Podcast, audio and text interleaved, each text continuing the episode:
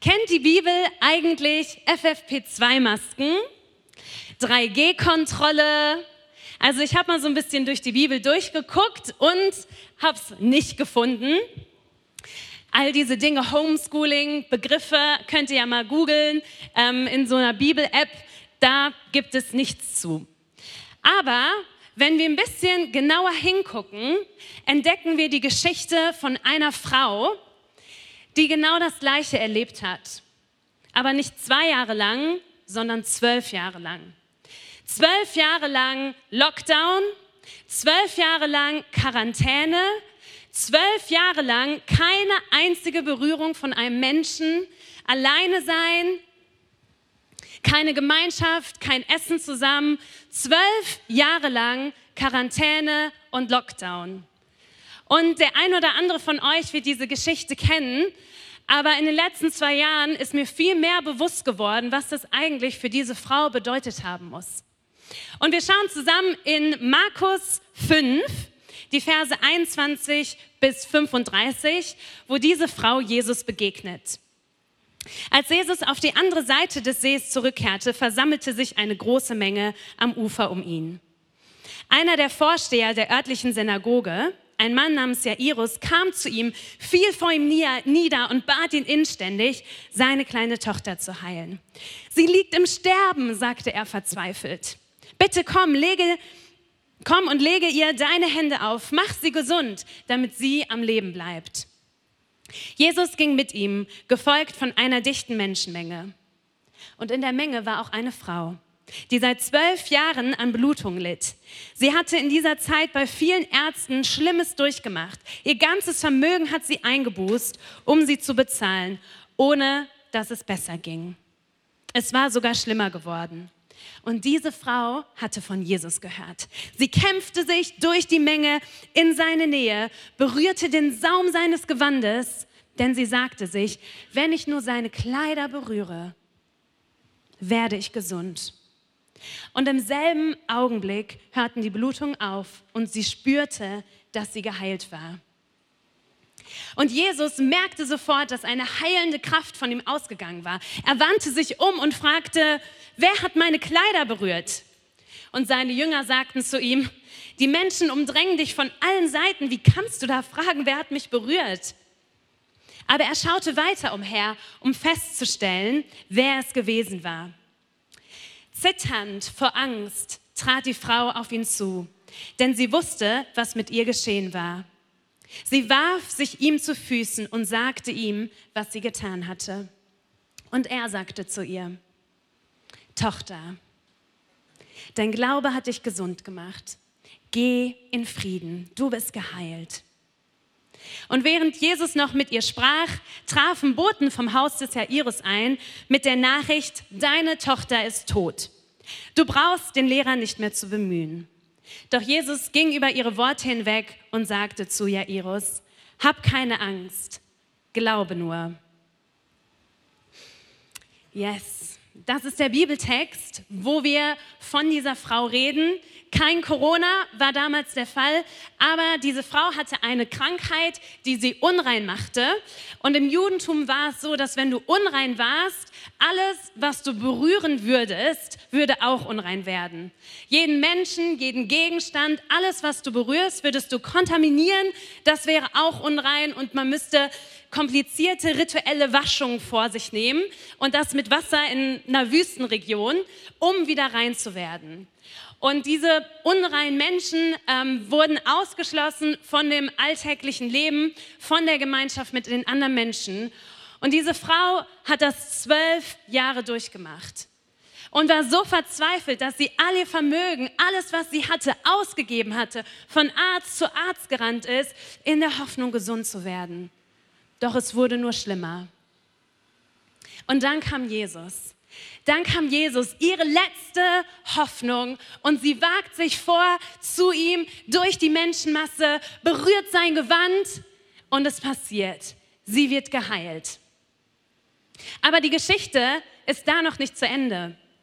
Eigentlich könnte man ja sagen, ja, alles ist gut. Die Person ist jetzt geheilt.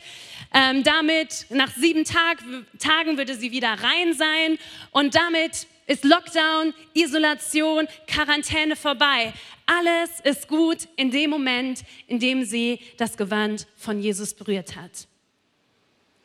Aber wieso, wenn doch da eigentlich schon alles Wichtige getan ist, sie geheilt ist, wieso war es Jesus so wichtig, rauszufinden, wer diese Frau ist, rauszufinden, wer ihn berührt hat? Wieso war es ihm so wichtig, mit der Person zu reden? Und das in einer Situation, wo er es mega eilig hatte. Wir sehen am Ende der Story, dass in der Zwischenzeit das Mädchen, was er eigentlich heilen wollte, gestorben ist, tot war. Wieso ist er nicht einfach weitergegangen? So merkend, ah ja, ich habe hier jemanden geheilt, Fokus aufs Ziel, ich gehe weiter. Mein Auftrag ist, dieses kleine Mädchen zu heilen von dem Synagogenvorsteher Jairus, wichtiger Mann. Wieso ist ihm das so wichtig? Nicht nur, dass er es eilig hatte, sondern er hat diese Frau noch in eine so unangenehme, peinliche Lage gebracht, so wir lesen, dass sie zitternd vor seine Knie fiel. Sie wurde Stadtgespräch. Wir, wir haben gehört, dass alles, was sie berührt, unrein wird. In dem Moment, wo sie sich vor der ganzen Menschenmasse outet, geht mit Sicherheit ein Raunen durch die Menge. Erstmal so, i, was ist das? Was für eine Frau? Dass die so eine Krankheit hat und gleichzeitig aber auch die Frage, hat die vielleicht mich berührt, während sie sich hier durch die Masse geschlängelt hat? Bin ich jetzt unrein? Für, für den weiteren Tag muss ich jetzt rituelle Waschung vollziehen? Wieso? Wieso hat Jesus das gemacht?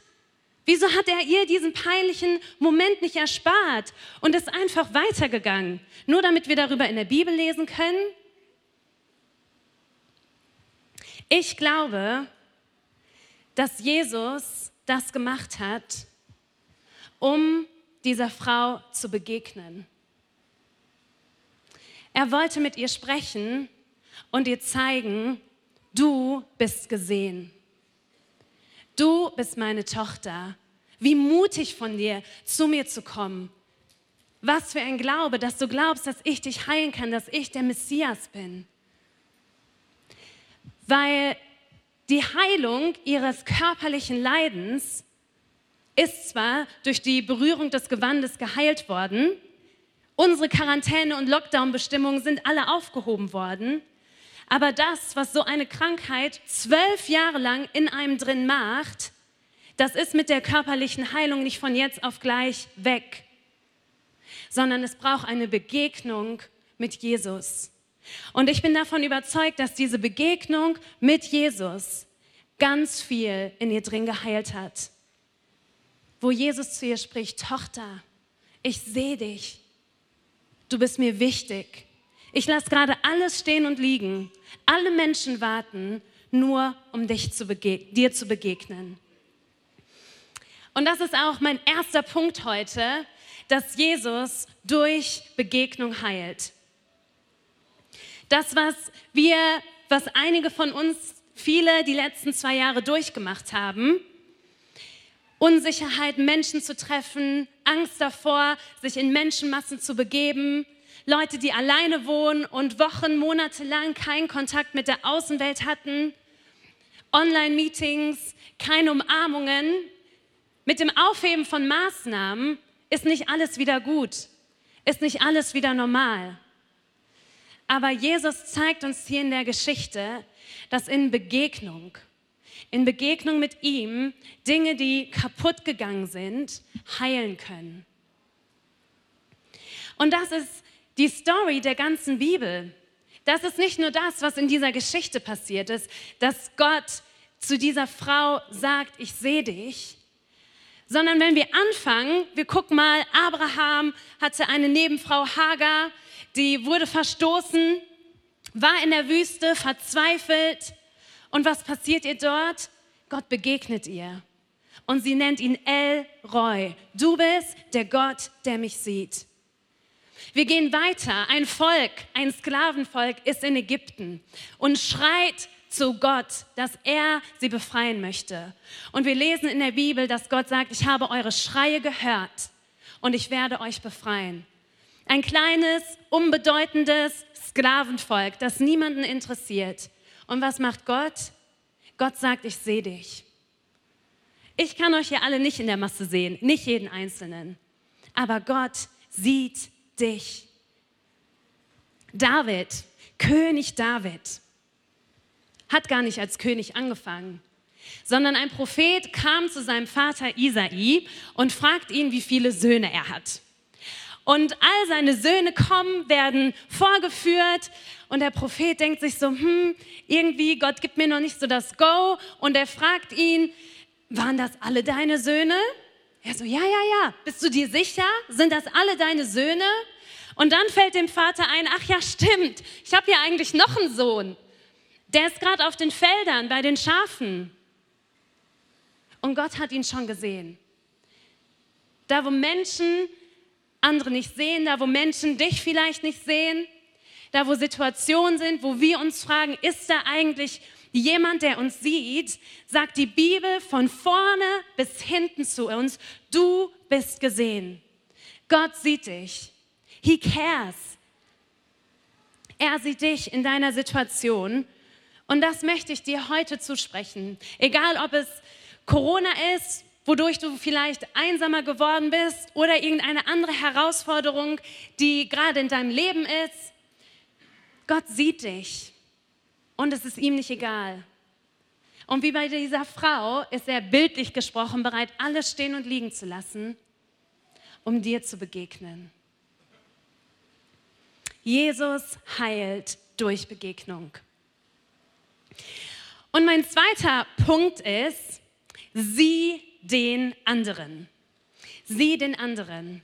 Ich glaube, dass wir gerade jetzt in dieser Zeit einen riesigen Unterschied machen können in unserer Gesellschaft, in unserem Umfeld, auf unseren Arbeitsstellen, in unserer Nachbarschaft, in unseren Freundesgruppen oder auch auf der Straße, indem wir in Jesu Fußstapfen treten und genau das tun, was Jesus getan hat, nämlich Menschen zu sehen. Den Blick zu haben dafür, wie es anderen geht. Und Dinge stehen und liegen zu lassen, so wie Jesus in dem Moment, und anderen Menschen zu begegnen. Ich ja, ich stelle mir das so vor, also dieses Reich Gottes, was durch Jesus angebrochen ist. Das Reich Gottes, die Mentalität, die Jesus uns vorgelebt haben, können wir auch in unsere Gesellschaft hineinbringen. Wir können Menschen die Liebe Gottes nahebringen, indem wir sie lieben. So Gott lieben und Menschen lieben, das ist, das sind zwei Seiten von einer Medaille. Und wir lieben Gott indem wir Menschen lieben, indem wir einen Blick für andere Menschen haben und sie sehen. Das einzige Problem an der Geschichte ist, ich weiß nicht, wie es euch geht, aber ich habe dafür eigentlich keine Zeit. Also ist jetzt nicht so, dass ich zu Hause sitze und Däumchen drehe und mir denke, wem könnte ich denn mal begegnen? Wie geht's wohl? Nachbarin XY, fünf Häuser weiter. Nein, unsere Leben sind bei den meisten von uns relativ voll. Wir haben viele Termine, viele Dinge, viele To-Dos, viele Freunde, mit denen wir uns eigentlich schon längst mal wieder treffen wollten. In unseren freien Tagen, die sind auch alle voll durchgeplant. Das ist heute nicht mehr so einfach wie damals bei Jesus, oder? Denn das war ja eine nahöstliche Kultur. Der eine oder andere kennt das von anderen Kulturen. Da ist alles einfach langsamer. Da ticken die Uhren langsamer, da kann man sich Zeit nehmen, da kann man Zeit haben, mal alles stehen und liegen zu lassen. Da ist es überhaupt nicht schlimm, wenn man zu spät kommt. Ja, bei Jesus, da ging das, aber bei mir, da geht das nicht. Du kennst meinen Chef nicht. Also, wenn ich da mal zwei Minuten zu spät kommen würde, weil ich mich noch verquatscht habe, rechtzeitig losfahren ist ja auch so eine schwierige Sache. Nee, das geht nicht. Das einzige Problem an meinen Ausreden ist folgendes. Wenn wir hier uns die Geschichte angucken, dann hatte Jesus es eigentlich auch eilig. Hunderte von Leuten um ihn herum, die was von ihm wollten und dann dieses Mädchen, das im Sterben liegt. Und er hat die Dreistigkeit, sich für diese eine Frau Zeit zu nehmen. Und was passiert am anderen Ende? Dieses junge Mädchen stirbt. Also ich weiß nicht, wie es euch geht, aber ich bin noch nie zu spät gekommen und dadurch ist jemand gestorben. Ich habe mir noch nie Zeit genommen für einen Menschen, meine Pläne umdisponiert, um auf Gottes Stimme zu hören. Und dann ist am anderen Ende jemand gestorben. Also wenn Jesus es sich erlauben kann, Zeit zu nehmen, obwohl das bedeutet, dass ein Mädchen stirbt, vielleicht sollte ich mich dann doch auch mal hinterfragen, um bereit sein, herausfordern zu lassen, um Menschen zu begegnen. Also nur die kleine Info, Jesus weckt dieses Mädchen am Ende wieder auf zum Leben. Sie lebt, also sie ist nicht tot geblieben. Und da sehen wir auch wieder, Gott weiß, was er tut. Er hat die Dinge in der Hand. Und wenn er uns auffordert, uns Zeit zu nehmen für den Kollegen, dessen Frau krank ist, und wir wissen, dass wenn wir die Rückfrage stellen, dass er dann 20 Minuten reden wird und das eigentlich relativ anstrengend ist, wenn wir uns darauf einlassen, dann bringen wir Gottes Liebe in diese Welt. Dann machen wir einen Unterschied in dieser Gesellschaft. Wenn du Menschen zeigst, weißt du was, jemand kriegt mit, wie es dir geht. Jemand kriegt mit, was bei dir gerade los ist. Ich nehme mir Zeit für dich. Ich lade dich ein zum Grillen, obwohl du nicht mein Lieblingsnachbar bist, musst du ja nicht dazu sagen. Ich nehme mir trotzdem Zeit für dich. Das macht voll den Unterschied. Und das ist Reich Gottes. Das ist, wie wir die Reich Gottes Kultur, die durch Jesus angebrochen ist, in unsere Gesellschaft tragen kann, können.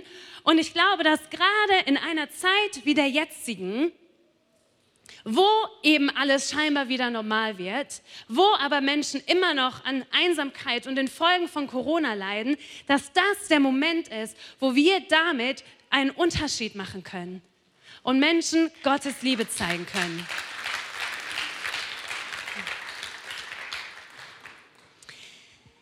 Ich, ähm, als ich in der Grundschule war, habe ich einmal die Klasse gewechselt und war neu in einer Klasse. Und so nach den Sommerferien und ein Mädchen aus der Klasse hat mich zu ihrem Kindergeburtstag eingeladen, obwohl wir uns noch nicht kannten, obwohl wir uns noch nicht angefreundet hatten. Ich war die Neue, aber sie dachte sich, ist doch ganz nett, mal die Neue einzuladen, die kennt ja noch niemanden. Und das war auch wirklich nett. Und sie war sich auch bewusst dessen, dass das nett war und ging dann, nachdem sie mir die Einladungskarte gegeben hat, zu unserem Lehrer hin.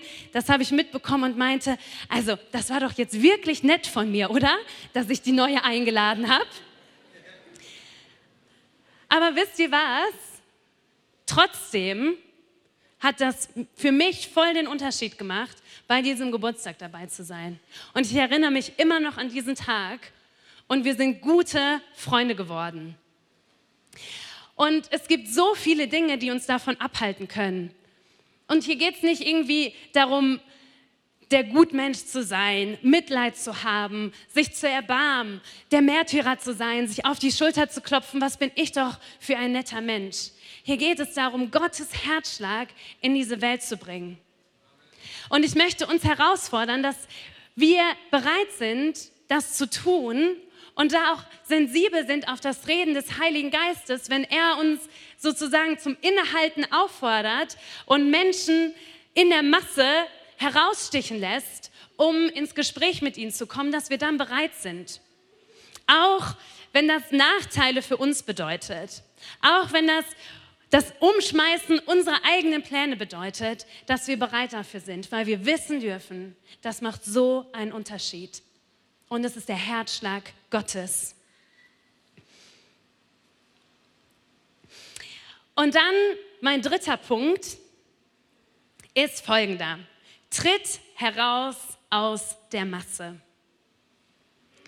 Diese Frau hatte eine heilende Begegnung mit Jesus. Aber was dafür nötig war, war, dass sie sich zeigt. Jesus hat in die Masse gefragt, wer hat mich berührt? Wer ist das? Und diese Frau musste zeigen, wer sie ist.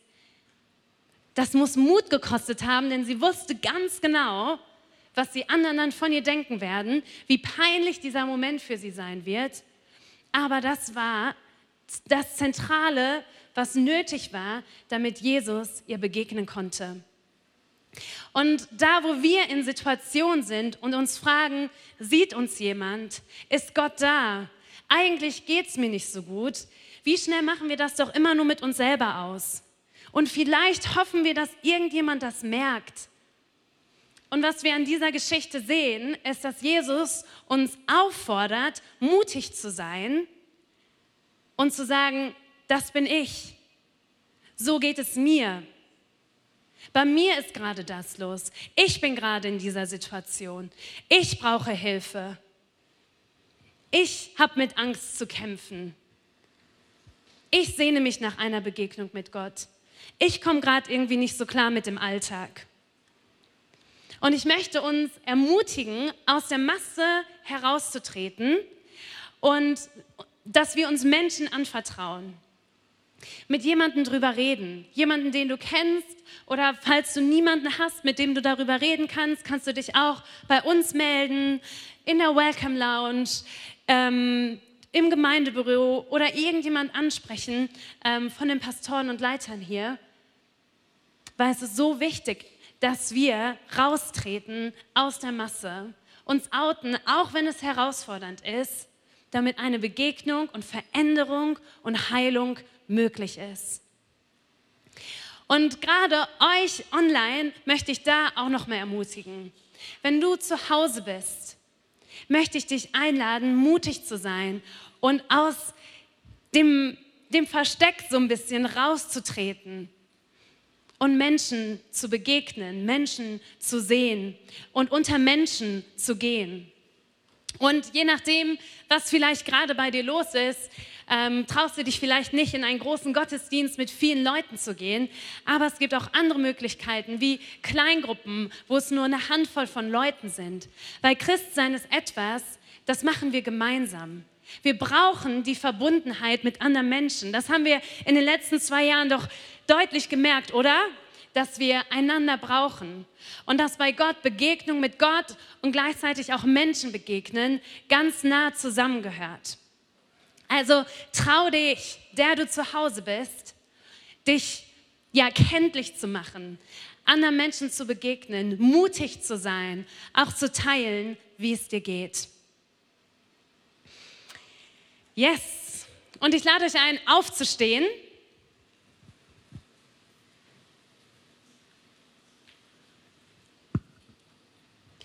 Und möchte zwei Arten von Menschen ermutigen, jetzt auch ganz mutig zu sein und aus der Masse herauszutreten.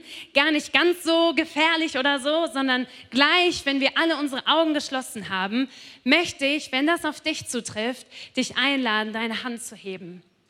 Und zwar einmal, wenn du sagst, ich hatte eigentlich noch nie so eine Begegnung mit Gott. Eigentlich brauche ich so eine heilende Begegnung wie diese Frau und ich habe das noch nicht erlebt aber das wünsche ich mir. Hier bin ich.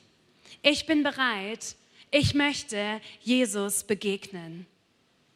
Dann lade ich dich ein, dich gleich zu melden. Und ich möchte dich auch einladen, wenn du sagst, ich habe das irgendwie gemerkt. Ich hatte so eine Begegnung mit Gott. Oder ich merke das jetzt gerade, dass Gott da ist, dass er mich sieht, dass er ein lebendiger Gott ist. Was mache ich denn jetzt eigentlich? Und wie das bei einer guten Begegnung ist, wenn du schon mal jemanden getroffen hast und gemerkt hast, boah, ähm, wir sind voll auf einer Wellenlänge und dann mehrere Begegnungen folgen und eine Beziehung daraus entsteht, so ist das auch, was wir als Antwort darauf mit Gott machen können. Jesus sehnt sich danach, in Beziehung mit uns zu leben. Darum, wenn du dich fragst, was was kann meine Antwort darauf sein, dass Jesus mich sieht, dass ich Gott wichtig bin? Dann ist es das, Ja zu sagen zu einer Beziehung mit Jesus. Ja zu sagen, ja, ich glaube an Gott. Ich glaube, dass Jesus lebt und ich möchte in einer Beziehung mit ihm leben. Und Gott hat so viele gute Pläne für dein Leben.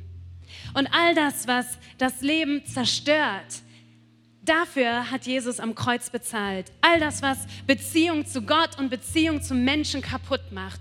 Unvergebenheit, Unsicherheit, Arroganz, Hass, Feindseligkeit, all das, für all diese Schuld hat Jesus am Kreuz bezahlt, um uns einen neuen Anfang zu ermöglichen.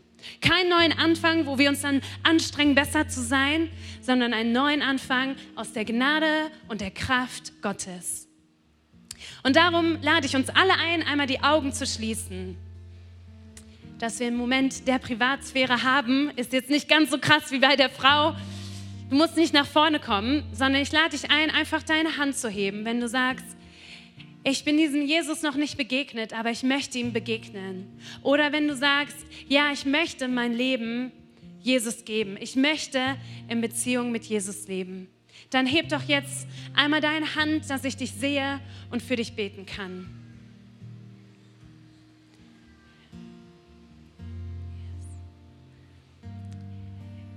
Dankeschön. Ihr könnt die Hände wieder runternehmen. Und ich möchte beten und lade alle anderen ein, dass ihr euch einklingt, für diese Menschen zu beten, dass Jesus ihm begegnet. Himmlischer Vater, du siehst, dass wir hier vor dir stehen und uns nach einer Begegnung mit dir sehen. Und wir möchten ganz besonders für die Leute beten, die sich gemeldet haben, dass du ihnen begegnest. Jetzt in diesem Moment.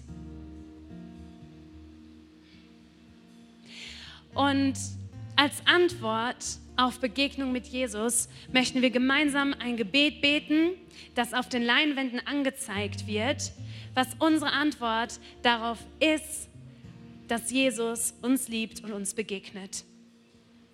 Gemeinsam beten wir laut zusammen. Jesus, ich weiß, dass du mich liebst. Es gibt nichts, was ich tun könnte, damit du mich mehr liebst. Und durch nichts, was ich tue, würdest du mich weniger lieben. Du bist für mich gestorben und auferstanden. Ich glaube an dich. Du bist mein Gott, mein Retter und mein Herr. Bitte schenke mir die Vergebung meiner Schuld. Ich möchte als dein Kind leben und du sollst mein ganzes Leben bestimmen.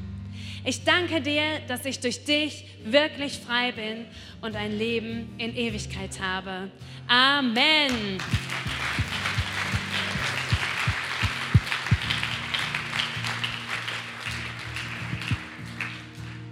Wenn du dich eben gemeldet hast, dann kann es sein, dass jemand aus unserem Team auf dich zukommt, um dir ein kleines Startpaket zu geben. Da ist eine Bibel drin und nächste Schritte im Glauben für dich. Und wenn du möchtest, kannst du auch noch mit der Person reden. Ähm, sie kann noch für dich beten. Und falls niemand auf dich zukommt, dann komm doch richtig, richtig gerne nach dem Gottesdienst da vorne in die Welcome Lounge und komm noch ins Gespräch. Sag, ich, ich habe mich bei dem Aufruf gemeldet. Und dann kannst du nächste Schritte im Glauben mit Jesus gehen. Lasst uns Jesus nochmal anbeten, ihn groß machen im Lobpreis können wir ihm begegnen, dem Gott, der dich ganz konkret sieht, der deinen Lobpreis ganz konkret sieht. Und lasst uns in die Woche gehen mit einem Mindset davon, andere Menschen zu sehen und die Liebe Gottes zu bringen und uns das auch mal was kosten lassen.